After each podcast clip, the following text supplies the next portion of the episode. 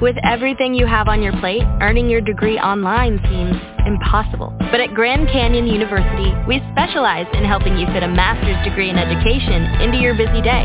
Your graduation team, led by your own GCU counselor, provides you with the personal support you need to succeed. Achieve your goals with a plan and team behind you. Find your purpose at Grand Canyon University. Visit gcu.edu.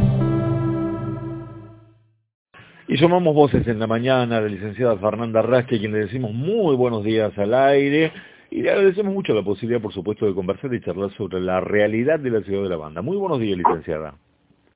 Buen día, buen día a tu audiencia, todo el equipo ahí. Bien, bien, una mañana muy fría, pero bueno, aquí trabajando y bueno, y desde la municipalidad preparándonos para este día tan, tan particular también, ¿no? Muchas actividades. Contanos hoy de la ciudad de la Banda, cómo amanecimos y cuáles son los puntos más importantes en la jornada.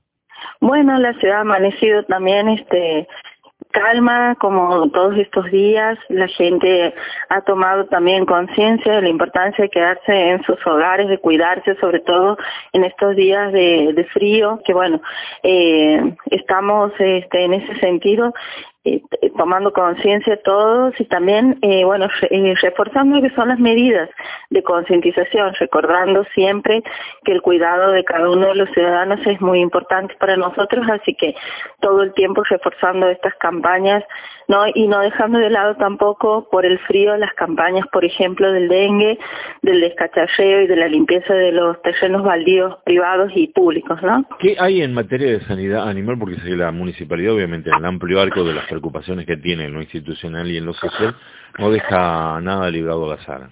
Sí, por supuesto. Bueno, en esto de estar en permanente contacto con el vecino y de estar escuchándolo, atendemos a sus demandas y, bueno, ha tocado, digamos, ahora el turno. Si bien no se ha dejado de trabajar en este sentido con los animalitos, pero bueno, el Centro de Sanidad Animal ha retomado lo que es el tema de castraciones.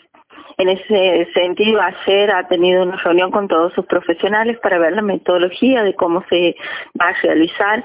Ha habido reunión con los veterinarios, también con todas las personas que asisten en el Centro de Sanidad Animal ahí en el barrio Constitución, que bueno, que por supuesto están atentos a las necesidades, ¿no? También de nuestros de nuestros de las personas que, bueno, en este caso nos han solicitado el cuidado de los animales.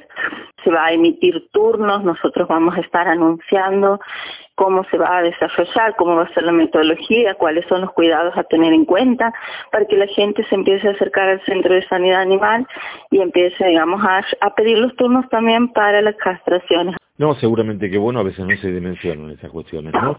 Que después tienen una incidencia en nuestra vida, en los barrios particularmente, ¿no? Con la proliferación por ahí desmesurada de algunos animales este, considerados domésticos, ¿no? Las mascotas. Pero más allá de esto, sé que están trabajando también en nuevos recursos comunicacionales, ¿puede ser? Sí, en ese sentido, bueno, también para, para seguir este, fomentando lo que es la comunicación con la gente, hemos lanzado lo que se denominan los podcasts, que son audios, hoy por hoy se utiliza muchísimo, audios que se viralizan y que son de información necesaria para la comunidad, que tienen que ver con consultas a nuestros profesionales, a nuestros funcionarios, en donde van explicando diferentes temas.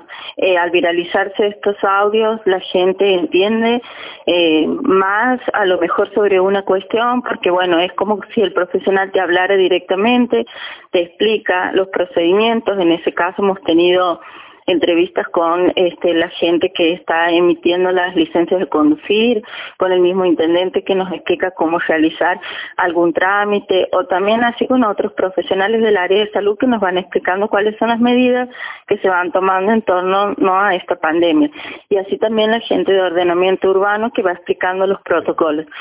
La gente puede bajarlos, este, del WhatsApp de la gente que está en la misma página web oficial del municipio y si no los recibe también suscribiéndose a la misma, al mismo teléfono que ve en la página oficial. El área de educación también es una de las áreas que no ha parado su ritmo de trabajo porque ha tenido que adaptarse también a las nuevas formas de educación y comunicación. En ese sentido, se ha hecho un, se ha firmado un convenio con diferentes organizaciones, así se ha hecho también con la Universidad Nacional y su asociación de egresados, en donde muchos de los docentes y directivos de las áreas educativas del municipio están desarrollando eh, cursos de capacitación y perfeccionamiento en esto de las herramientas tecnológicas para poder no brindar mejor servicio a todos sus alumnos y no ha sido la excepción. Ayer ha comenzado un nuevo curso este, en donde, bueno, las docentes están teniendo todo el acompañamiento y el asesoramiento necesario para seguir desarrollando estas actividades, Ariel, porque partamos que no sabemos específicamente,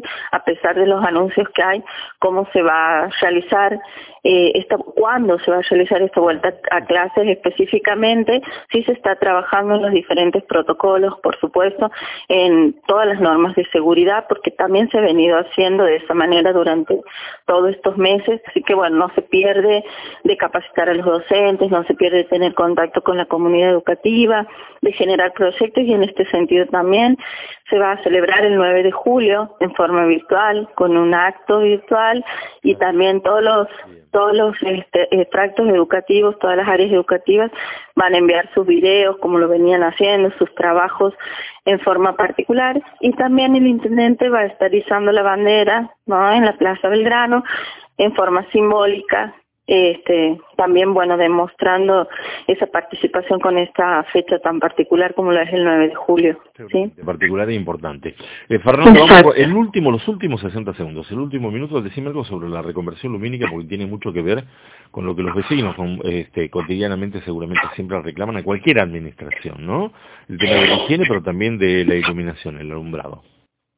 Sí, tiene que ver con esta necesidad básica y sentida que tiene la comunidad. Por supuesto, el municipio se hace eco en la medida de lo posible. Bien saben todos que el municipio se maneja con un presupuesto propio y que, bueno, en ese sentido ha creado un plan de reconversión lumínica que se va trabajando en forma paulatina en los diferentes en las diferentes áreas y barrios de nuestra ciudad y en ese sentido se está cumpliendo con este un alto porcentaje de ese plan de reconversión lumínica. Hace muy poco este se ha concluido inclusive con una de las casas principales que es la Quintana y también así se ha hecho en la Avenida San Martín en toda Besares en la Belgrano y así se va también cumpliendo con diferentes barrios en donde se van colocando luces LED que como bien vos sabes, eso hace también al ahorro ¿no? de energía este, y a la duración mucho más este, prolongada de lo que son eh, los artefactos eléctricos. Lo que sí se recomienda, por supuesto, a la gente es el cuidado también de parte de los vecinos, que sí se hacen eco en este sentido. Trabajamos mucho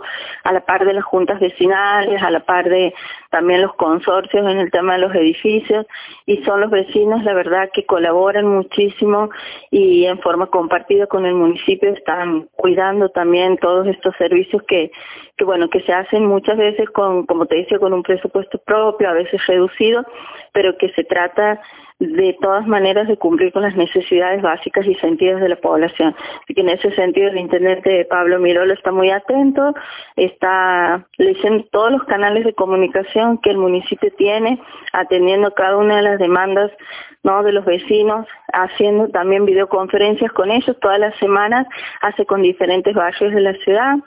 No me cabe ninguna duda. Fernanda, que tengas un gran día y muchísimo seguramente todavía por andar. Esto recién Recién comienza lo mejor para vos y siempre gracias por mantenernos informados con todo lo que hay en la ciudad de La Banda. Gracias, ¿eh?